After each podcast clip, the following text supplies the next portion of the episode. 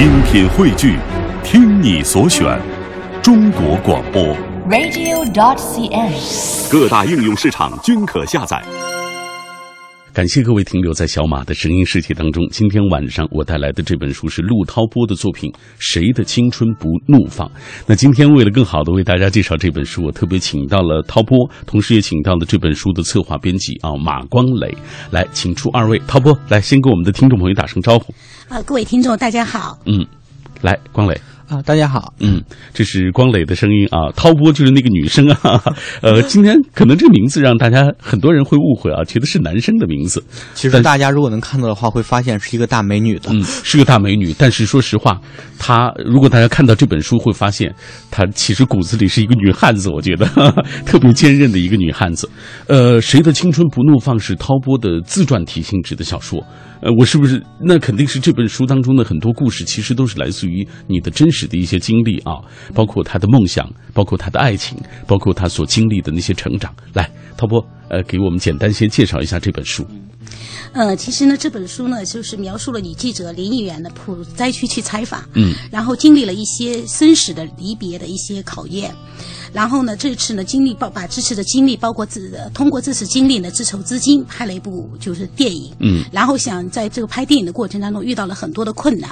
然后怎么会完成系列的一些困难，嗯，逐步走向嗯获得大奖，嗯，一个过程。其实我在那部分内容的时候，我看到，其实这个呃女记者就是林一元，她其实是一个连镜头都不会用的一个菜鸟啊，到最后能够哎完成这样一部大电影，并且呃能够获得国家级大奖，这一切啊过程当中，其实都经历了非常多的这种磨难，而这些都有啊。涛波身上的这些影子啊，关于这样的一些故事啊，具体有什么样内容，我们稍后再请涛波来讲。呃，来，呃，光磊给我们介绍一下你是怎么遇到这个书的，然后你下定决心要策划出版这本书。这个说来就话长了。嗯其实呢，我跟涛波开始并不认识，是我同行的一个朋友，凤凰出版集团的一个朋友。嗯他是先看到了这本书，然后因为他们只能出版那个财经类的书，不能出版这种小说，然后就找到了我。当时他就给我讲了这个故事，讲了一个呃女记者在抗日救灾期间的呃一段人间大爱和可歌可泣的一个爱情故事。当时我听到这故事，我当时我就感动了，然后我就想到了马尔克斯的霍乱时期的爱情，嗯、然后我就当时我就想，我一定要见到涛波，我一定要和他聊聊。嗯然后我们就约了见面，然后就是一见如故。然后他给我讲了好多他的故事，我听完以后特别感动，尤其是我觉得一个一个女记者，然后经历那么多生死挫折，嗯然后从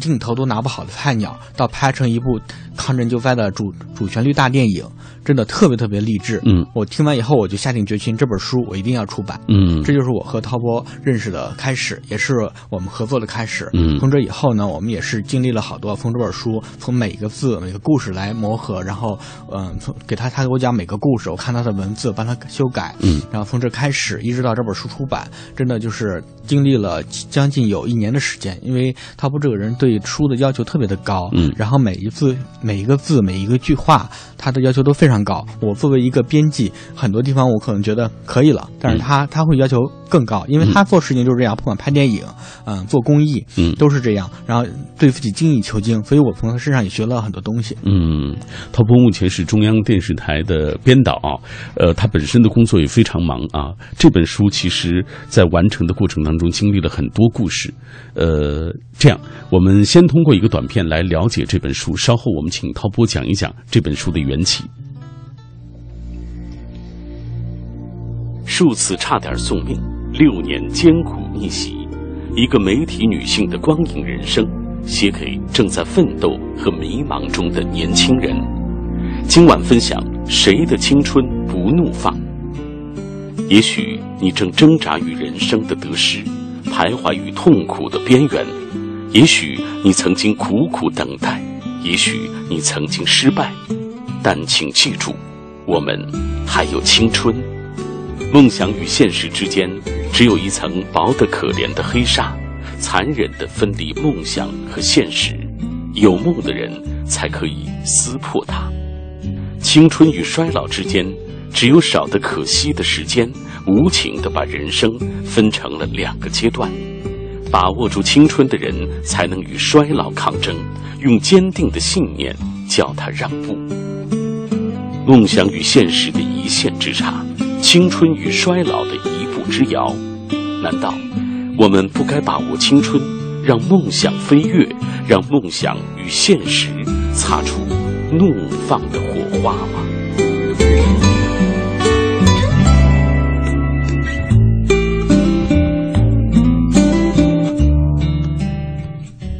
一个生活优渥的这样一个电视台的女编导何以啊，最终啊放弃了自己的工作，甚至卖掉了自己的车，要拍成大电影啊。她究竟在这背后发生了怎样的一些故事？这本小说《谁的青春不怒放》，它是一个自传体性质的小说，它本身这段故事就来自于作者陆涛波本人。涛波，给大家讲一讲这本书到底是怎么想起来要写，怎么缘起的？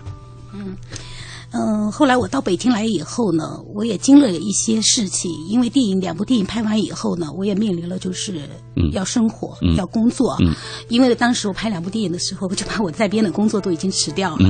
但是我当时我父母他还不知道我这个情况，而且把车也卖了，还是个好车。对对对，然后我急，因为当时我拍完电影以后，我待在家里，但是别人都会。感觉很奇怪的，你按道理的话，你应该有很多人去找你，或者说你应该去，你你本身有工作单位的，我都不敢出门。那时候我都不敢出门，然后我妈妈都催我，哎，你怎么不去上班了？所以当时我特别着急，我也没有，当我还没有落实工作的时候，我就跟我妈妈骗我妈妈说，我说北京已经有工作了，我找到更好的工作了。其实当时我还没有这这份工作，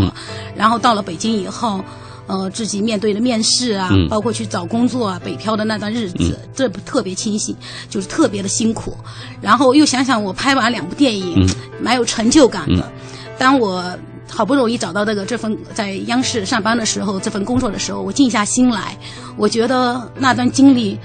我不知道我怎么挺过来的。这几年我怎么过来的？从没有自，从不懂拍电影到自己创作，然后自己筹剧组，呃，自己筹资金。包括自己完成以后，呃，哎，获得奖奖项，然后又面临了失业，然后又去找工作，这就是风风火火这几年怎么过来的？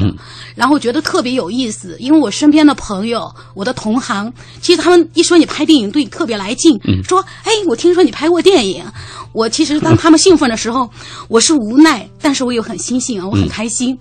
然后我就想，其实拍电影是每个人的梦想。嗯，但是你真的要去做一件事情的时候，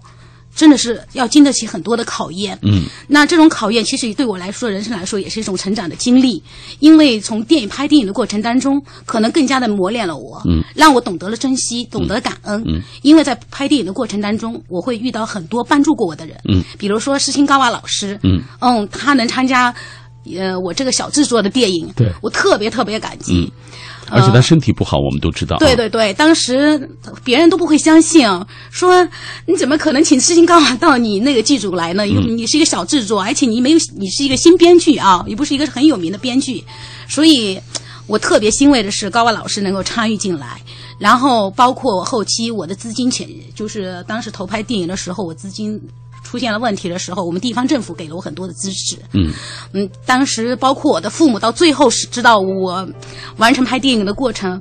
呃，父母特别能够理解我。呃，包括后来我失业完以后，父母知道点点滴滴的故事。我我父母后来知道我因为拍电影，我在编的工作都没了，然后又到北京。嗯，当我父母知道这个时候，孩子，我我我妈妈说，孩子，其实你不应该这样瞒着我。嗯，你可以告诉我，可以跟你一起来分享和面对。嗯，我当时听完以后，我。就是特别觉得父母的爱太伟大了。嗯，我那时就是说，我一定要写写把这个经历写成一个故事。我告诉我所有我的同，就是说我同年龄的人，嗯，我觉得只有有身边有爱，你才会生存下去。嗯，所以我就想这本呃这本完成这本《谁的青春不怒放》，它不仅仅是我的经历，它可能更多的是我身边的爱给了我很大的支持。好。那我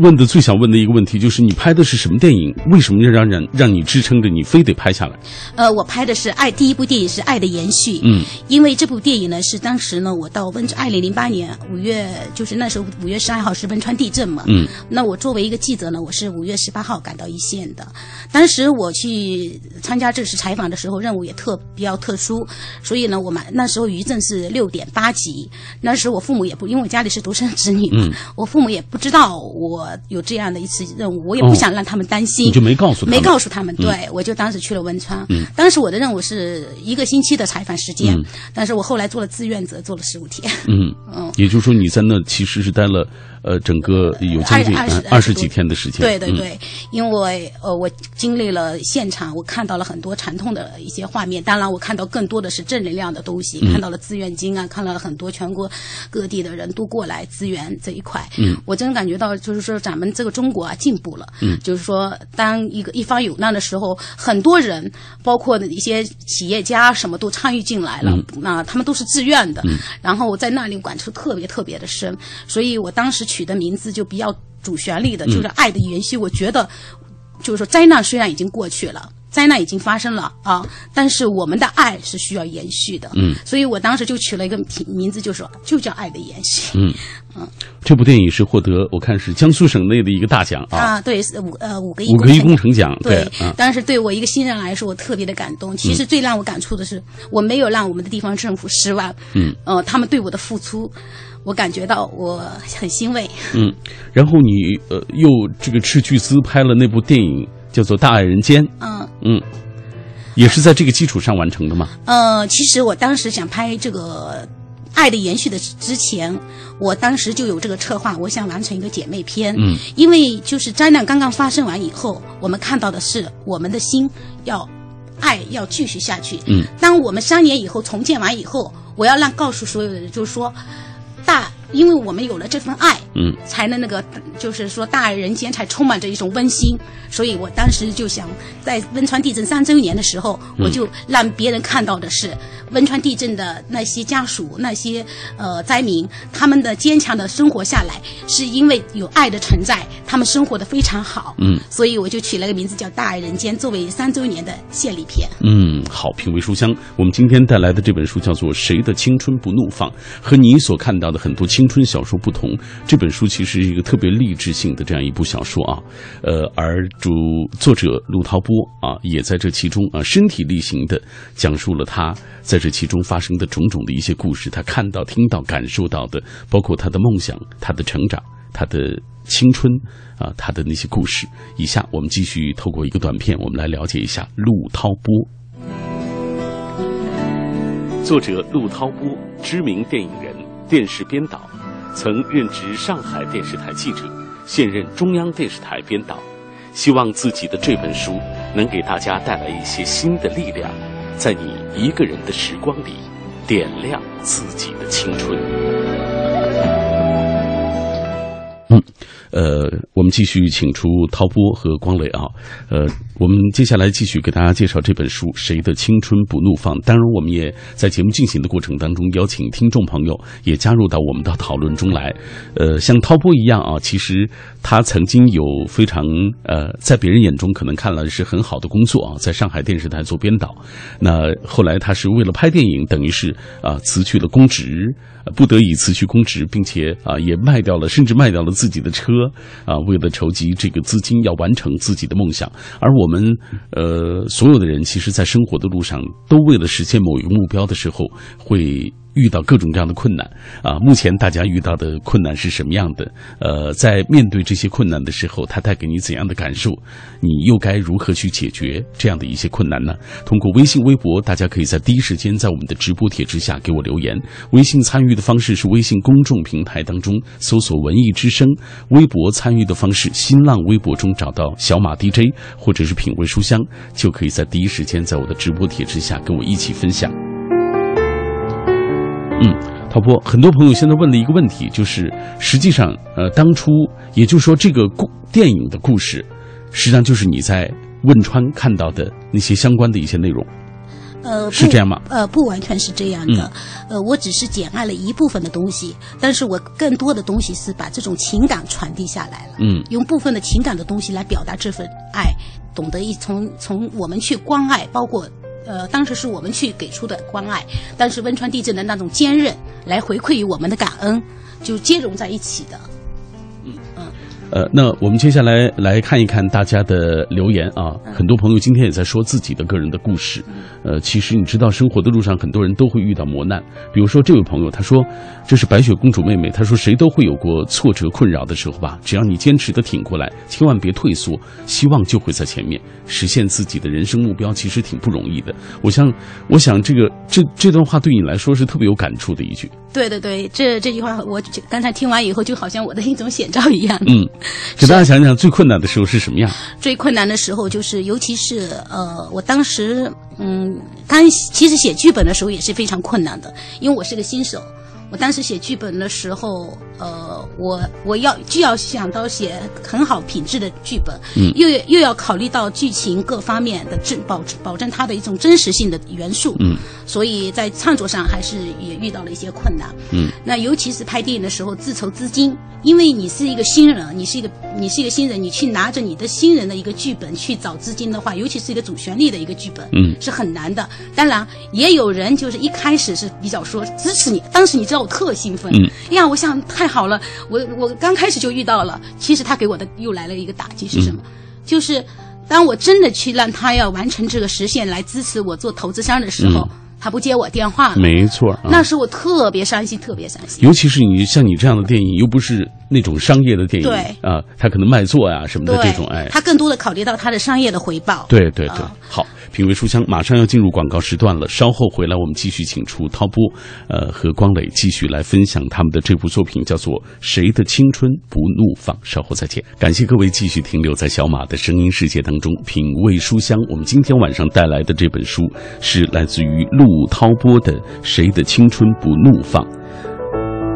被称为正能量的汶川地震灾后重建心理指导书，也是一部深具感染力的青春励志小说。这部自传体的小说啊，有着。呃，作者本身啊，他很多的故事啊，所以今天很多朋友也在节目进行的过程当中跟我们来问这个问题，就说特别希望涛波能够分享一些，就是这本书当中呃属于你的，比如说这本书当中有爱情，有你面对的一些困难啊等等这样的故事，是不是都是你自己所面对到的？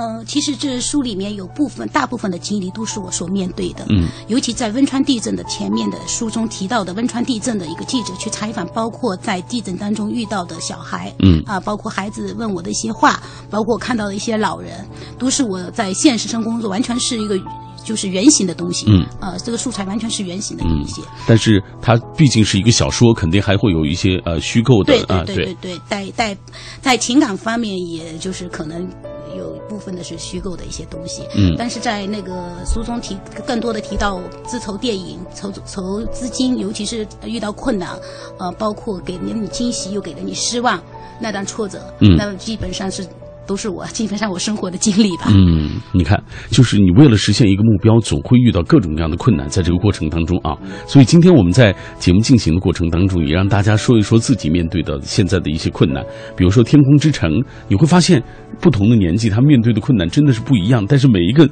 年纪他们都有不同的这种纷扰。呃，《天空之城》说，人生中的很多时刻，我们会遇到各种各样的大大小小的困难，让我们困惑不堪，甚至丧失了做一切事情的动力。这时候。最重要的可能就是在于坚持啊，不消极被动、怨天尤人，停止追求的脚步，沉下心来，告诉自己。这些都是暂时的，要不断努力，终究会等到那个柳暗花明。结合这本书，实际上，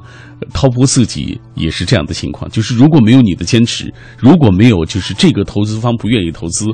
如果你想想那个时候你要放弃，其实也就没有后来的所谓电影。是的，嗯。那在这本书上，其实我更多的会提到一些在我拍摄电影当中我那份执着，包括我在迷茫的时候，我也曾经想过放弃，也想过放弃。嗯。因为有很多的不理解，有很多。的外界的因素，放到包括自身的一些自己的那种实力，确实没有达到自己做投资商的那个实力。对对对，嗯，但是我甚至可能你自己的个人的这种电影方面的准备也未必就够。对对对，当时因为。在没有经验嘛，一开始就是比较。其实我书中也提到了，一开始就是你当你有一百万的时候，别人告诉你有你可以凑一百万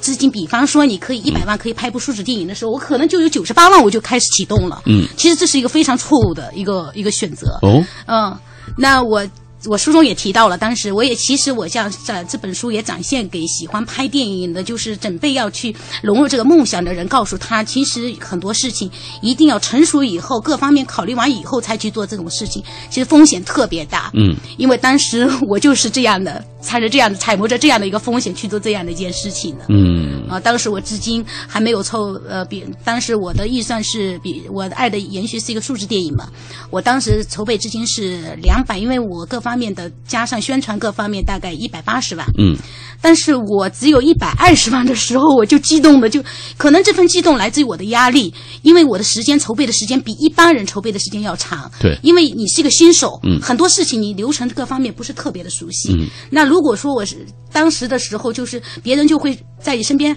说，哎呀，你这个电影怎么到现在还没有拍呀？我特别着急，一说就特别着急，更着急了。对对对嗯对，一向证明我自己，我没有在撒谎，因为当时很多投资商都在怀疑啊。我当时我也想证明我自己，你不你不支持我没关系，我会让你看到我爱的延续会拍出来的。嗯所以我急于的想来表现我自己，所以这个也是我当我在书中提到的这个最关键的一个细节，就是说，如果你想在这个电影梦当中去实现的过程当中，其实也是给了我以后在拍《大人间》第二部的时候的很大的一个经验和吸取的一个一一个总结吧。嗯，好，我们再来看一位朋友的现在遇到的困难啊，呃，这个这是潇湘盒子，他说目前遇到最大的困难就是现实和梦想的平衡啊，主观与客观的这种协调。比如说，呃，他说这个他的梦想可能很大，但是现实的情况离那个梦想还挺远的呢，所以他觉得自己好像没有办法，没有希望能够到达那个梦想的那个地方了。告诉他只能两个字，就是坚持，你得继续努力。嗯，这是唯一你能够做到的事情。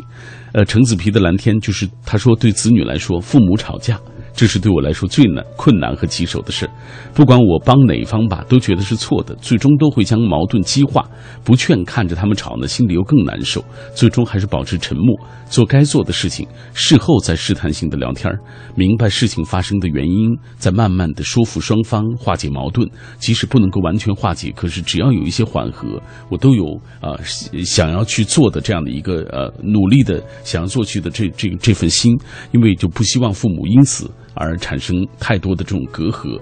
呃，还有朋友问了。呃，这本书当中啊，也写到了有关于爱情的内容啊，就是林一元和温志杰啊啊，你对他们的爱情怎么看？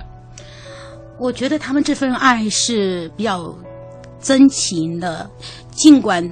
可能结局不是特别的完完美，嗯啊，但是有很多的东西，呃，他很多的东西其实。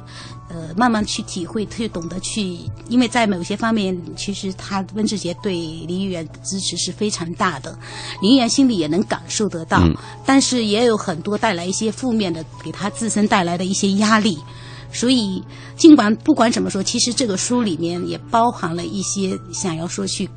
只能去呃回忆一份一份回忆吧。嗯嗯、然后更多的就是也通过这本书，其实在我的现实生活当中，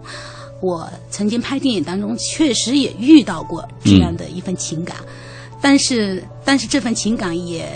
就因为我出这本书，它虽然没有真正的成为我生活中的另一半，嗯但是他对我曾经的支持是相当大的，所以我想，不管怎么说，呃，我还是比较感谢他，嗯曾经陪伴过我的那段日子和支持。嗯，一起相伴走过的那段路，哪怕只是一段啊，毕竟在那段当中，彼此还是付出了真心，这都是很难忘记的。各位，你正在听到的是品味书香，我们今天带来的这本书是《谁的青春不怒放》。谁的青春不怒放是一部自传体的青春励志小说，具有极强的感染力和现实意义。女记者林怡媛赴镇区采访，经历了一系列生死的考验。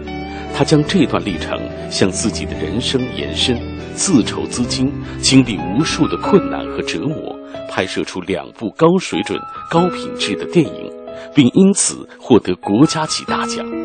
他由懵懂到熟人，从镜头都不会看的菜鸟，成长为国内顶尖的电影制片人。他放弃优越的生活和职位，为了心中的信念，抵押房产和车，只为将自己的所思所想和这份人间大爱记录下来，传递给更多的人。他的青春，他的人生，在光影之间投射成了一朵怒放的花朵。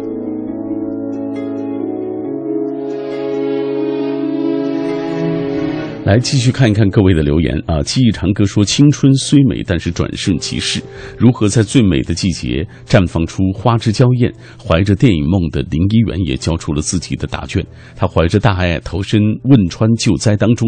呃，经历生死啊磨练啊，这个。”生命不息、寻梦不止的这种意志，从菜鸟到雏凤，最终凌空成为电影制片人。啊，这本这其中的那种甘苦，其实只有自作者自己是最最清楚的。有志梦想的你我，且看且思林怡园的不凡路，究竟该如何来唱响属于自己的那些青春之歌？啊，这是大家的这个留言。我们接下来请出光磊啊，光磊，这本书当中你。就是让你印象最深的或者最感动的部分是哪些？嗯，其实是这样的，我先给大家讲一下刚才我听的陶博白讲，我也是特别的有感触，因为刚刚他也讲到，他在他书里面。男主人公和女主人公的爱情故事，我们在生活中也是一样。可能你遇到一个人和他相爱，但是没能最后走到一起，可能因为现实原因，可能因为感情原因。这种小爱可能会因为人的改变而改变。但这本书里面关于汶川地震，大家抗震救灾、灾后重建这种人间大爱是不会变的，是适用于所有的人的。嗯，小爱会变，大爱不会变，这点我是真的特别感动。嗯，然后说到这里面，就是让我特别感动，就特别推荐的一段呢，其实不是前面，嗯，陶波啊，其实就是陶波了，但是里面主人公不叫陶波了，林一元，对，林一元，嗯，是林，不是林一元在抗震救灾的时候，然后遇到余震，然后被，嗯，受伤，然后被人救起，这些惊险刺激的故事，因为。可能我们是凭借着激情，凭着一腔热血去抗震救灾，然后这个是当然也是非常令人感动。但是更让人感动的是灾后，他把所有的家产，把他的车，然后把他的房子，然后把它全部卖掉以后，去拍一部电影，去延续这种爱。因为凭借着激情，我们可以去抗震救灾。但抗震救灾完了以后呢，我们都要回去，我们要生活，我们要工作。但是林一元他。没有让这种感情，没有让这个大爱去熄灭。嗯，他想要去延续这个大爱。这其中呢，他真的遇到了很多困难，包括资金的困难，包括呃拍拍电影的经验问题，各种各种各种各样的现实问题。嗯，在现实面前能够坚持大爱，在现实面前能能够坚持下去的人，我觉得这才是让人最感动的。嗯，这也是我想给读者来推荐的这本书呢。不光是一个爱情故事，它不是单纯的一个爱情故事。它也不是单纯的一个青春故事，嗯，它是告诉我们怎样把人间的大爱转化成自己的正能量，让自己在未来、在生活中、在梦想中，让自己去成功。嗯，呃，所以这也是很多人在问，就是什么样的原因非得支撑着你一定要把你的电影拍出来？就是因为你在那个抗震救灾的过程当中，在震区看到的那些动人的故事打动你吗？嗯有部分是的，嗯，但更多的是就是我自己在创作的过程当中所遇到的一些困难，嗯，包括就是我一一开始就像我想要做一个项目，我告诉别人我去做了这件事情了，但结果就是别人都在怀疑和质疑你的时候，都旁，就是去看着你到底能行还是不行的时候，嗯，这个时候我不借一切代价，就是说我我我所付出的，嗯，然后我要证明我自己的。我就会去做，嗯，就是说我要买把车卖了，呃，我要把这个项目先建立起来，嗯嗯。你是一位听众说的，他说我听了半天，我觉得这个林这个陆涛波这个姑娘是一个挺执拗的一个人 啊，你同意他的说法吗？嗯，我应该同意他的主。如果没有这样的性格，可能我就不可能承载我两部作品了。嗯，而且过程当中遇到那么多的困难，对，尤其是刚才光磊也介绍了，你看你。抵押了家乡的房产，卖掉自己心爱的这个汽车，甚至因为这个电影没有工作了。对，不仅仅没有工作，其实在我书中更其实也有一部分呃情感，就是我也流失了一份感情感。对对对。呃，其实尤其是那个感情，掌声响起来那一篇，其实是我人生当中，当时我跟关磊在策划的时候，呃，当然我没有过多的。夸张啊！但是只有一部分细节是真实的，因为他之前对我的付出，他其实我误会了他，我原以为他跟我是一起来分享这个获得的成就的。其实，呃，那天开我们开那个杀青的庆庆祝会的时候，他其实在一直默默的，不管无论是在资金方面的投入啊，包括他对你的整个剧组的成立的扶持，嗯他都给了我其实很多的帮助。当真正去面对鲜花和掌声的时候，他默默的离开了。嗯嗯，当时我才真正的遇到，我当时因为我可能一心要去追求我的梦想，我忽略了一份情感上的东西。嗯所以那篇文章掌声响起来，当我站在舞台的上的时候，我似乎找不到他的影子了。嗯，这也是一种遗憾。那一刻也是你其实挺挺难受、挺落寞的一件事情。对对对，嗯，如果各位呃能够买到这本书啊，看一看这部分内容，就是掌声响起的这部，你一定会觉得特别的感动啊，特别的。如果你甚至它会让你想起啊，属于你自己的那种。当你站到人群的最高处的时候，接受别人的鲜花掌声的时候，其实你内心的那些落寞啊，也许是别人所无法去理解的。我们继续透过一个短片来进一步了解涛波的这部《谁的青春不怒放》。青春不是一个年龄，而是一种状态。谁的青春不怒放？讲述了女主角林怡媛在汶川地震和拍摄电影过程中的人生经历和心路历程，是正能量的汶川地震灾后重建心理指导书，也是最具感染力的青春励志小说，写给五亿正在奋斗和拼搏中的年轻人。林怡媛在梦想和现实、爱情与理想冲突之间的抉择，在那些不忍回首的过去，在黑暗与迷茫中头破血流的青春，在美好却没有结果的恋爱中，她努力呈现出自己的纯真和美好。作者用文字搭建了一个新的世界，书写属于女主角林怡媛的青春人生。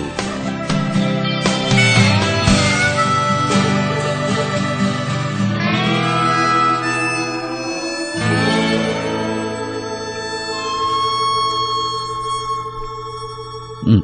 我们也看到很多朋友继续在分享啊，大家听的感受。呃，有朋友说到好有闯劲啊，面对那么多困难，你还是坚持到底完成了。呃，这其中经历那么多的这种磨难，包括情感上的，包括生活当中的，包括资金投入上面的。因为谁都知道拍电影，呃，完全不是一个等量级的，和我们日常拍一个，比如说电视的节目啊，因为你就是电视编导嘛，所以大家都觉得是一个呃，但是我就特别想问，就有人也在问一个问题，就是说你。做电视编导实际上不直接和镜头发生关系啊，实际上你就是那你的镜头语言啊，你最后你怎么去完成呢？啊，搭建这样的班子，包括完成这样一个呃这一部大电影啊，哦，所以说我要学会。所以说，当我去做这件事情在书上的时候，其实我遇到很多帮助过我的，给予帮助过我的人，包括导演啊、演员啊、呃制片主任啊，都是前辈的老师。呃，我一开始我在剧，我一开始我那个在剧本创作的时候，我就让冯大年导演，他已经进入到他不仅仅是我现场的导演，他在我的剧本的创作当中，他给了我很大的辅导。嗯所以我其实这本书，我跟那时候我刚出那个发行的时候，我第一个电话就跟冯大 冯冯冯大年导演啊冯、啊就打电话，我说其实，呃，书中我也提到了部分细节的故事，也表示我对你的一种感恩。嗯，好，呃，来，我们继续看看大家的呃留言啊。呃，有朋友提到了一个问题，说他偶然曾经看过一个，就是有一一个报道啊，说其其实最初斯琴高娃的那个经纪人是拒绝你的，就是你要请斯琴高娃去参加演呃参加这个这部电影的演出啊。对，因为一开始的时候，就是我我我原以为拍电影的话，可以用三月运作的这种模式嗯来邀请的。实际上，当时我就打电话给，一开始我找到经纪人的电话啊，我打电话，他就说，呃，他也没问我，嗯，呃，他就问了我一下是什么制作，我说数字电影，嗯，然后他说是谁写的，嗯，嗯，我我当时问我这个问题的时候，我都不敢没有自信说我自己写的，然后我说能不能给我机会？我当时就因为我可能没有经验嘛，嗯然后他就呃当时也没有听我过多的解释，他说这样，因为可能孙金花确实老师身体也不是特别好，嗯，但是他更多的也没因为可能由由于我没有自信的去表达，他就没有这个耐心来听我讲完就把电话挂了，嗯，但是我也挺不甘心的。哎呦，我我觉得高在在我形象当中，高娃老师是一个比较有爱心的一个前辈老师。嗯。然后我也看到他在汶川地震当中做了很多很多的事情。然后我通过我自己内部的，就是以前我在上海电视台嘛，嗯，所以有一些资料采访的资料的一些信息，我自己就打电话打直接打给石青高娃老师，嗯，我就我就一口气的就。特别激动，那高娃老师接我的电话的时候，我特别激动，我就担心他像金信那那样把我电话挂了。嗯，我就第一我说我说高娃老师，我是一个新人，我为什么要写这个爱的延续？我说我是一个记者，我也没我很很诚实的告诉他，我说我没有写过电影剧本，但是我这本剧本完全是来自于我真实的生活。嗯，我到汶川地震去了，我本来我是一个记者去采访的，但我做了呃志愿者，我待了十五天，那时候还余震。高老师听我讲了以后，他说：“孩子，你把剧本发过来给我看一下。”嗯，哦，我当时他给我这机会，我特别高兴。我说：“行行行。”然后他那个发完以后。然后我就给他发信息，高娃老师也提了一些，诶，他说你这个策划题，这个名字就写的特别好，嗯啊，然后也看了我这个故事，他觉得这题材不错，我也跟他讲了，我说第一部电影就是《爱的延续》，准备在汶川地震的一周年，作为献礼片，我想他，我还告诉他一个梦想，我想把这部电影拍完以后啊。赠送给灾区的孩子，让他们看到更多的关爱。嗯，高娃老师这个主意好，孩子我支持你。嗯，哦，这个时候我我这是我就一个经历吧。呃，说到这段你还这么激动啊？来，我们给大家读一读啊。高娃老师特地在这本书的这个序言部分写了很长的一段。他说，和陆涛波的相识源于电影。二零零九年的一天，一个陌生的电话打到我的手机上，电话里那个秀气的女孩在亲切的跟我打过招呼后，语气里带着一丝怯。叶诺，柔柔地问我是否能出演他投资拍摄的一部电影《爱的延续》。在听完涛波对于剧本的剖析之后，我逐渐对这部电影有了兴趣。第一，二零零八年，我也时刻关注着汶川抗震救灾的进展。第二，涛波的剧本真的吸引我。这部电影并没有以大而全的视角展现大自然的残酷与无情，书写灾民的磨难与痛苦，而是以小见大，从小桥流水般的取景，把镜头逐步深入到震后孤儿们如何融入到这个社会家庭啊，社会如何关注灾后儿童的心理健康，以及灾后如何重建等等方面。啊，当时其实展现汶川地震的电影作品不是很多。如果能够以这样的方式为灾区的人民做一点事情，我想我也是很乐意，所以我就欣然的答应了陆涛部的这种邀请，所以终于有了你们的这种合作。对，嗯，呃，当时他来拍电影的时候，真的是那个冬天特别冷，然后那时候又记得是二零八年是雪灾，嗯，交通也不方便，然后他从因为我们是一个小地方是南通嘛，嗯，然后从上海机场转机过来的，那个腿也特别不好，所以我再通过这个节目也谢谢高娃老师。嗯，实际上在这个过程当中，你呃这个。我我觉得啊，是遇到这么多困难，其实要感谢的人也很多。对，这种爱的延续，实际上从电影也延续到你的这个书当中，延续到你的生活当中。对对对。包括我这次我书的出行啊，我们那个出版社那个社啊，包括关磊这边对我的付出也是特别大的。嗯，所以我也借此机会谢谢他们。嗯，其实我这我也要说一句，就是涛波身上有一种正能量，不管是付金高娃老师还是我，真的，我跟他说话、跟他聊天、跟他在一起，就会被这种正能量这种。关爱会传递到我身上来，嗯，所以说我是也是被他身上的感染，然后才决定来出这本书。哎，涛波，你知道我们在微信平台当中有人听你的这个说话之后，他是什么感觉吗？觉得你风风火火的。是的。